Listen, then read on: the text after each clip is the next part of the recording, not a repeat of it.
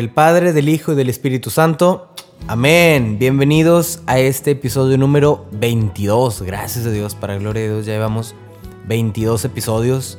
Te invito a que si eres nuevo, pues primero que nada, bienvenida, bienvenido, muchas gracias por atreverte a escuchar estos episodios. Me gustaría sugerirte que lo escucharas completo como todos los demás, ¿verdad?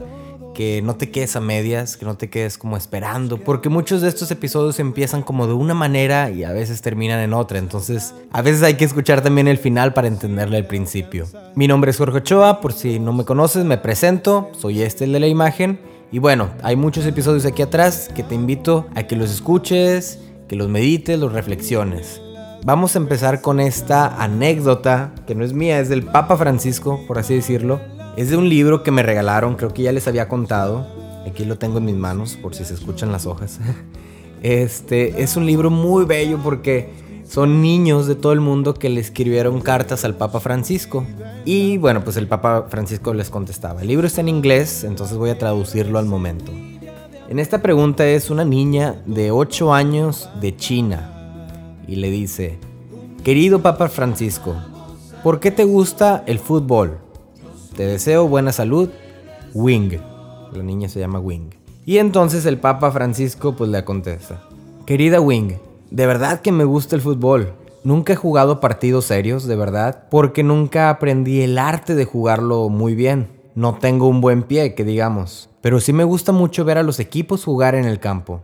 ¿Sabes por qué? Porque veo trabajo en equipo y unidad. Me emociono cada que veo un partido. Aunque si un jugador quiere jugar él solo, pierde. Y luego sus compañeros no lo van a querer y ni les va a caer bien. Porque para jugar fútbol bien, tienes que jugar como un equipo y buscar el beneficio de todos sin pensar solamente en tu propio beneficio o sin presumir. Y la iglesia está pensada también para trabajar así, en equipo. Francisco. Pues esa es la, carta que le escribió Wing al Papa Francisco y lo que le respondió, ¿no? Y el Papa Francisco utilizaba esta analogía del fútbol, ¿no? Y es muy cierta, ¿no? A veces, si ustedes lo han visto, bueno, si les gusta el fútbol, han visto que si uno quiere nada más jugar el solo y hacer sus gambetas y sus trucos y demás, a veces no resulta muy bueno porque, pues, es difícil, es difícil jugar uno solo. Tienes que, realmente necesitas más bien jugar en equipo con los demás, alguien que logre llegar a donde tú no llegas, alguien que esté donde tú quisieras estar implica sacrificios, implica muchas cosas, ¿no? Y de esto vamos a hablar hoy precisamente, de la necesidad de trabajar en equipo. Y más que nada de trabajar en equipo, de ser uno, así tal cual, ¿no? Como, como Jesús nos lo pidió, que seamos uno. Esta semana me tocó vivir una experiencia muy curiosa, donde a veces peleamos entre nosotros mismos, los católicos, por quién sabe más, por quién está correcto, por quién tiene el mejor argumento. Y aunque ambos estamos buscando el mismo ideal, que es la salvación de las almas, la manera en la que la estamos buscando no es la correcta porque estamos peleando contra nosotros mismos. Y Jesús nos pedía, sean uno, sean uno. Y a veces, a veces eso se mete entre nosotros la iglesia. Que aunque todos buscamos un mismo ideal, creemos que mi ideal es todavía aún mejor o creemos que mi manera de buscarlo, de lograrlo, es mejor que tu manera o creemos que yo estoy más cerca del ideal que lo que tú estás de él. El propósito de todo esto es que seamos uno. Para eso hemos nacido, para ser uno. Y me acordaba mucho de la historia de Nehemías. Este episodio va a ser un poco diferente a los anteriores o a los demás incluso, porque en los demás hay como un tema que abordamos, ¿verdad? En este digamos que va a ser como una lección divina. Una lección divina es como una reflexión, contemplación de una lectura, por así decirlo, ¿no? Eh, pero me voy a basar mucho en, este, en esta historia de Nehemías. Entonces, como lo recomienda el buen San Ignacio, que es mi santo favorito y creo que es santo patrono de este podcast, ubícate en la lectura. ¿Cómo le puedes hacer eso? Bueno, pues para este episodio yo creo que sí convendría que te separaras un poquito de lo que estás haciendo, te sentaras en una banquita, en tu patio, donde no te vayan a distraer y te pusieras en la escena, en la, historia que te voy a empezar a contar, ¿no? Imagínate eh, los colores, imagínate la gente, imagínate las voces, el lugar, quién anda por ahí, cómo estás vestido tú, qué estás haciendo, para que puedas tener como una mayor comprensión de esta lectura y más que nada que puedas sacarle un fruto para tu vida. Este episodio no creas que es una exégesis, una exégesis es como, como un estudio muy a fondo de una lectura. No, este no es un estudio, no es así algo súper teológico de citas bíblicas y que por esto y lo no, para nada. Sí hay muchas cosas, muchos factores que voy a explicar y voy a decir, pero no son para debatir, no son para decir que ese es el sentido correcto de la lectura, simplemente es un sentido que creo que está muy bonito y que podemos compartir. Bueno, sin más preámbulo, ahí te va. Nehemías aparece en el Antiguo Testamento. Nehemías era copero. Copero es alguien que sirve pues, copas, copas de vino al rey, ¿no? Y Nehemías, por su hermano, se entera que su ciudad, Jerusalén, está en ruinas. Entonces se pone muy triste, se agarra a llorar y pues sigue su chamba, ¿no? Va con el rey. El rey se da cuenta que está triste, le dice, ¿qué pasó, Nehemías? Nunca te he visto triste. ¿Qué ocurrió? Y dice, híjole, rey, pues fíjate que eh, mi ciudad está en ruinas. La gente, todo, todo está en ruinas. Donde están mis antepasados, mi familia, está por los suelos. Y entonces el rey le dice, bueno, ¿y qué puedo hacer por ti? Y algo muy curioso es que Nemías antes de responderle dice que oró en ese momento, o sea, frente a él me imagino, y se ha de haber consagrado al Señor. Eh, dice ahí simplemente que hizo una oración. Y luego ya le dijo, pues mire, ¿me da permiso de ausentarme algunas semanas? Y le pregunté, ¿hasta cuándo? No, pues ya, llegan a un acuerdo. Y aparte, Nehemías le dice, bueno, y si me pudiera también facilitar unos permisos con el rey de allá, y si me pudiera facilitar eh, madera para construir no sé qué cosa y no sé qué tanto y una escolta que el rey dice, claro que sí, con muchísimo gusto. Ya, o sea, se, le puso todo de, de pechito, haz de cuenta, ¿no? En bandeja de plata al, al buen Emías. Y se va a Jerusalén. Dice que cuando llega, pues este deseo de reconstruir la, la muralla eh, era algo que el Señor le había puesto, ¿no? era un buen deseo. Pero no se lo dijo a nadie más que el, el rey. Entonces llega y lo primero que hizo es, antes de comunicarle el plan a cualquier otra persona y decir, hey, ¿qué onda, raza? Vengo aquí a, reconstruir las murallas. Y no, no, dice que primero caminó por la noche, se tomó, digamos, una inspección del lugar, a ver, vamos a ver, a valorar los daños. Y después de unos días convocó al pueblo y les dijo lo que el Señor había puesto en su corazón, que era reconstruir las murallas. Y aparte las palabras del rey, ¿no? Que el rey había sido muy, muy bueno con él, que le había dado permisos, recursos, etcétera, ¿no? Y la gente que estaba ahí, pues hace cuenta que estaba muy, muy felices, dice la, la lectura. Y les conté cómo la mano bondadosa de Dios me había ayudado y lo que el rey me había dicho. Todos dijeron, pongámonos a trabajar y se animaron unos a otros para realizar esta buena obra. Aquí básicamente, hasta ahorita llevamos Nehemías se entera que su ciudad está en ruinas, las murallas. Pide permiso al rey, el rey le ofrece todo, le da todo, super padre, porque él dice, el Señor está conmigo y claro, es un deseo que el Señor puso en mí y va para adelante. Y sí, se va a reconstruir eso, ¿no? Llega, revalora la ciudad, convoca al pueblo, los anima y todos se ponen a chambear. Pero había tres personas que la verdad estaban como que medio celosos, envidiosos era Zambalat, Tobías y Gesem. Y se burlaban de ellos. No, hombre, ¿cómo van a reconstruir estas murallas? No, hombre, que no. ¿Qué le van a hacer? No, hombre, también locos.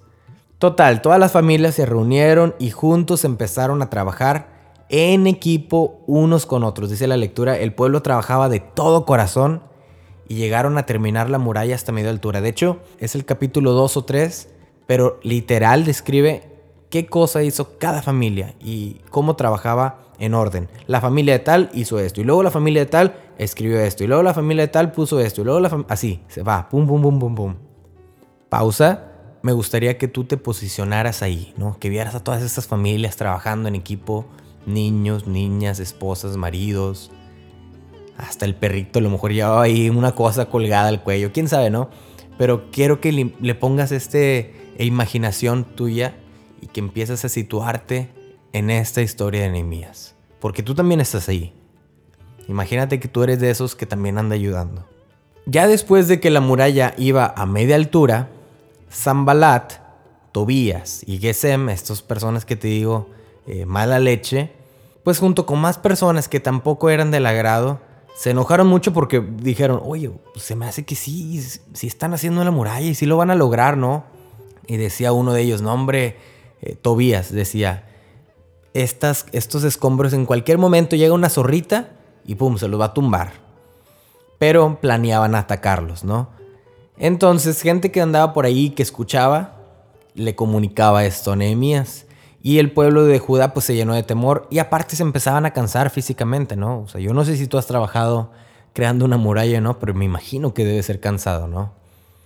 Entonces dijo Nehemías, ¿qué haré? ¿Qué voy a hacer? O sea, tengo gente que está asustada porque pueden atacarnos. Y tengo gente que ya se está cansando eh, físicamente, que ya les, les, les pesa andar cargando cosas. ¿Qué puedo hacer? Entonces otra vez dijo, el Señor está con nosotros, convocó a todas las familias y dijo, ¿saben qué? Miren, vamos a hacer esto. Y de los que estaban construyendo, mandó mitad de ellos a que cargaran cosas y a ellos les dio un arma. Todos, todos traían arma. Entonces unos cargaban, eh, digamos, una piedra y en la otra mano traían el arma, ¿no? Todo el tiempo. Entonces en una mano cargaban y con la otra el arma. Y a los otros, a los que estaban literal ahí construyendo en la muralla, los que no, no iban a, por, por cosas, sino los que pasaban ahí trabajando, ellos también traían un arma, una espada ceñida, dice. Total que todos traían armas por si cualquier cosa, dejaban la piedra y empezaban a pelear, ¿no? Y dice, y también conseguimos a una persona que tocara el cuerno cuando viera que llegaban estos enemigos, ¿no? Cuando viera que llegaban a atacarnos o algo así y puso a varias familias reunidas en uno de los huecos donde a lo mejor podrían venir a atacarlos, ¿no? Entonces todos estaban bien, bien preparados, ¿no? O sea, te digo, estos, estos que cargaban cosas y llevaban todo el material, pues con una mano con el arma y la otra mano con el material. Y los demás trabajando, pero ahí tenían su espada a un lado. Y ya todos estaban avisados que al momento de que el cuerno sonara, se iban a ir luego, luego a atacar. Y así efectivamente, todos trabajando en equipo, familias enteras. La muralla quedó construida en 52 días. ¡Wow! 52 días en el día 25 del mes de Elul. Y ya, así. Esta es la historia de Nehemías, ¿no? Será muy padre, con, la muralla quedó construida, este, los otros se llenaron de coraje, porque dijo, chihuahuas, pues sí la, sí la construyeron, hombre, no, no, no pudimos. Y uno pensaría, bueno, pues ahí acaba la historia, ya todo se puso bien padre. Eh, incluso culmina o le sigue con que una vez que tenían ya las murallas, se reunieron Nehemías y, Esdras o Esdras y dijeron, bueno, ok, ya tenemos las murallas, ahora vamos a cambiar en nuestra espiritualidad. Miren, vamos a confesar nuestros pecados, vamos a hacer penitencias, vamos a hacer compromisos y toda la gente, sí, sí, claro que sí, lo vamos a hacer con muchísimo gusto. Y dice que duraron siete días festejando eso y haciendo compromisos y todo esto, ¿no? Y si te quedas ahí pensando, dices, qué buena historia. Nehemías logró el propósito de las murallas, la reconstrucción. Y todo el propósito de la reconstrucción es porque mucha gente de ahí había sido exiliada. Entonces, él tenía este deseo de que todas las personas que habían sido exiliadas regresaran, eh, pues en base a esas profecías, ¿no? Que decían que todos iban a alabar al mismo Dios, todos iban a adorarlo, de todas las naciones, ¿verdad? Y si nos vamos tantito atrás, un poquito en contexto, hay unas historias muy similares, ¿no? Babel, que reconstruyó un templo, hizo un altar, eh, también eh, le pidió permiso a un rey y el rey le dio muchas cosas, lo hizo, pero al final esa historia de Babel terminó en llanto porque unas personas no estaban contentas, porque Dios no habitaba en ese templo. Y bueno, ¿no? Se terminó muy extraña esa historia, ¿no? Años después, Esdras también dice, bueno, ¿sabes qué? Antes de Nehemías, dice, bueno, ¿sabes qué? Vamos a reconstruir la espiritualidad de estas personas. Y, ya, sí, es bien padre. Y predica y todo el rollo. Este, y bueno, llegan unas personas y qué onda, y, se puede hacer esto. Y se da cuenta que hay pecados y que hay cosas que no están bien y la historia termina en, un, final triste, ¿no? Un final raro porque resulta que les pide que se divorcien porque estaban casados con personas con que no debían casarse y ya, Se acaba la historia con un final triste. Y luego viene Nehemías y hace la, la muralla y todo bien padre. Y hacen los compromisos y la confesión. Y también termina con un final triste.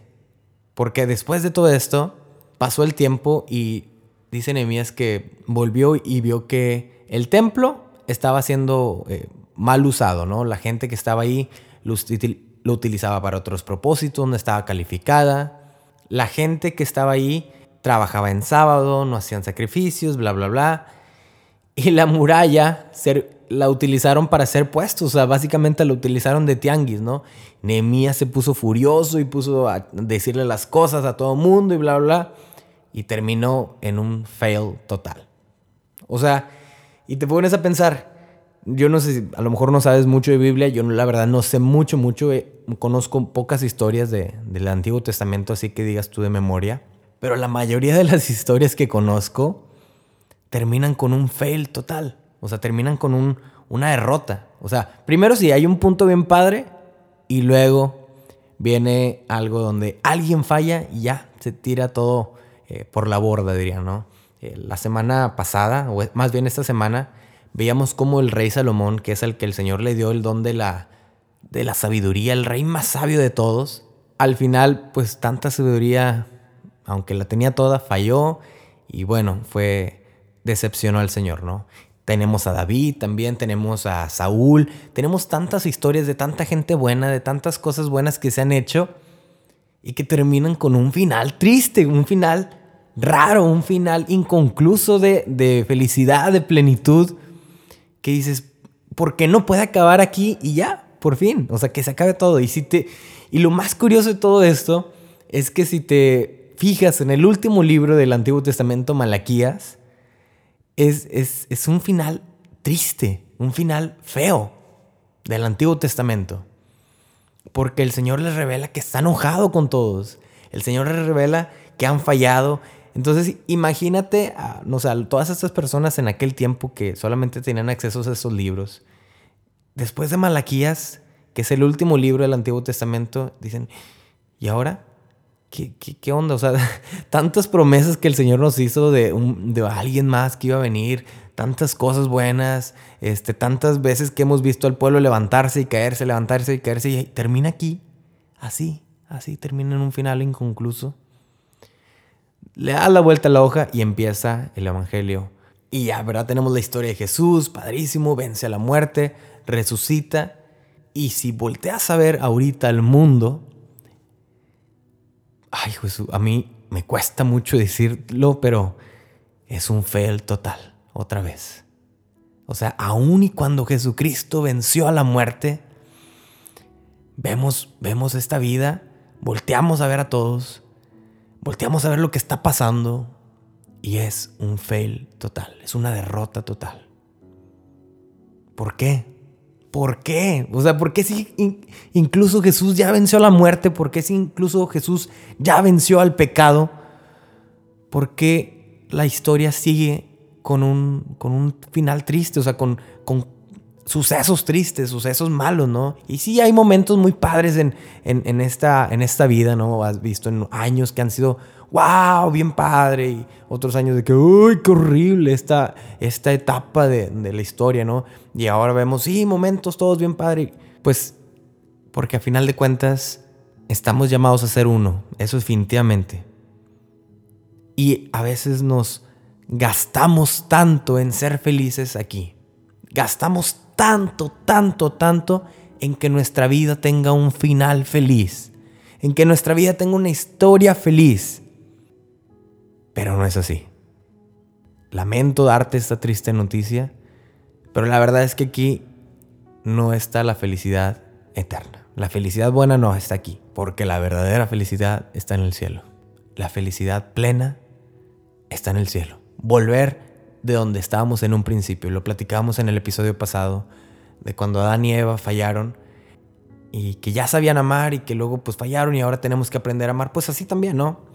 El, final no está aquí, aquí en la tierra no está. El final está en el cielo. Ese es el destino final. Entonces, aquí en la vida nos vamos a encontrar a veces derrota tras derrota. Final, eh, a veces momentos muy felices en la historia y luego momentos muy gachos. Pero detrás de todo esto está el mensaje del Señor. Emanuel, Dios con nosotros. Que aún, aún y aún y aún cuando fallemos, Él va a estar ahí y nos va a volver a inspirar. A lo mejor a través de este rey, a lo mejor de profetas como Nehemías, a profetas actuales. Nos va a volver a inspirar a reconstruir. Porque estamos llamados a ser uno, aunque a lo mejor aquí no podamos lograrlo en plenitud, pero lo vamos a intentar y vamos a morir en la raya buscando que seamos uno. Porque eso es lo que Jesús dijo. Dijo, Padre, que sean uno como tú y yo somos uno. Ese, ese, eso es, eso es a lo que estamos llamados. Y donde sí lo vamos a hacer es en el cielo, en la santidad, en la vida eterna. Ahí vamos a ser uno con Jesús, con el Señor. Y va a ser todo bien chido, bien padre. Pero tenemos que empezar a buscar esa unidad desde ya, desde ahorita. Y te vas a encontrar momentos tristes, momentos horrorosos, donde gente cree que matar a un bebé de siete meses está bien y demás. Son momentos horrorosos que nos tocan pasar. Pero estamos llamados a reconstruir, así como Nehemías aunque sepamos que más adelante alguien la va a regar, alguien va a hacer una cosa. Cualquier cosa puede pasar que, pues sí, bien bonita la muralla y todo, pero los corazones de la gente, por sin ningún rumbo, estamos llamados a reconstruir, estamos llamados a ser uno solo en esta reconstrucción del reino de Dios. Por lo tanto, necesitamos trabajar en equipo. Ya basta de peleas, ya basta de discusiones entre nosotros mismos, ya basta de egoísmo, ya basta de envidias, ya basta de celos. Estamos llamados a ser uno. Y estamos llamados a ser uno para que el mundo crea que Jesús es el verdadero Dios. Eso, en eso está, en eso está resumida esta unidad, en dar a conocer a Jesús. Él es el que nos ayuda a ser uno. Él es el que nos va a dar un final feliz. Cuando llegue este eh, final de los tiempos, pues ya, ahí encontraremos la unidad. Incluso el último versículo de la Biblia es, ven Señor Jesús, esperamos tu venida, esperamos este final feliz, ahora sí, el final feliz, completo y eterno, por siempre, que ya no va a haber, después de ese final feliz con Jesús ya no va a haber nada más, ya no va a haber otra historia mala, es el final de finales, Él, ya, pero mientras nos toca, pues ahora sí que aguantar vara, dirían, eh, aguantar los golpes y darle a la reconstrucción y empezar, planear, buscar, valorar, así como Nemías decía, ok, ¿dónde está el problema? Vamos a ver aquí, aquí, animar a nuestros hermanos a trabajar en equipo. Dice en Hebreos, manténganse firme en la confesión de nuestra esperanza, porque aquel que ha hecho la promesa es fiel. Alentémonos unos a otros para estimularnos en el amor y en las buenas obras. No, no desertemos en las asambleas, sino animémonos mutuamente, tanto más cuanto que vemos acercarse el día. Hermano, hermana, cualquier cosa que hagas por esta unidad siempre va a ser valorada, pero puedes dar todavía más. Así como este, esta historia de Nehemías, ¿no? Que todos trabajaban en conjunto y que luego al final pues los que cargaban terminaban que también andar cargando con un arma por, para defenderse por si acaso, pues así también nosotros, ¿no? Hay que combinar nuestra vida, eh, nuestra vida de adulto, nuestra vida universitaria con nuestra fe y está bien, está bien. Hay un canto de, de que me gusta mucho, Viva Cristo Rey, y me fascina mucho por, por la letra. No sé si lo has escuchado o no, pero es el que dice, un grito de guerra se escucha en la faz de la tierra y en todo lugar. Bueno, hay un, hay un verso que me gusta mucho del canto que dice, sabemos que esta batalla no es fácil y muchos acobardarán. Y bajo los dardos de nuestro enemigo sin duda perecerán, pero yo tendré mi espada en alto como la usa mi Señor. A él nada lo ha derrotado. Y el final, el, el, verso, la estrofa final de este canto es el que más, más me gusta. Dice, no conocemos mayor alegría, no existe más honroso afán que con mis hermanos estar en la línea y juntos la vida entregar a Él que merece la gloria y que nos reclutó por amor. Ante Él la rodilla se dobla y se postra el corazón. Viva Cristo Rey. wow, no conocemos mayor alegría que, que ser uno. Esa, es una, yo creo que ha de ser la mayor alegría. Ser uno nosotros y ser uno con el Padre. Ese, debe ser nuestro propósito final. Como misioneros, como evangelizadores, como cristianos, estamos llamados por sobre cualquier misión, lo que tú quieras que hagas. Estás llamado a ser uno, uno con, el con los demás, con el que no sabe, con el que sabe más que tú, con el que tiene otros talentos, con el que hace las mismas cosas que tú y que a veces puedes ver como competencia. Estás llamada a ser una con él también. No hay, no hay para ningún lado. Estás llamado a ser uno. Estamos llamados. Yo también estoy llamado. Y, y, no sé si te acuerdas que te dije que la muralla quedó terminada en 52 días en el día 25 del mes de Elul. Bueno, pues me puse a investigar qué es el mes de Elul. Resulta que es un mes del calendario judío, así como hay muchos meses, ¿no? Eh, pero en este se celebran varias cosas. Y precisamente en el día 25 del mes de Elul se celebra algo bien interesante, que me das de cuenta que me, me dejó en shock por varios minutos. Hay un día que es el que los judíos celebran como el inicio de la creación porque el hombre fue creado, ¿no? Es el sexto día. Pero el seis días antes, el primer día de la creación, en el acorde con el calendario judío, es el 25 del mes de Lul.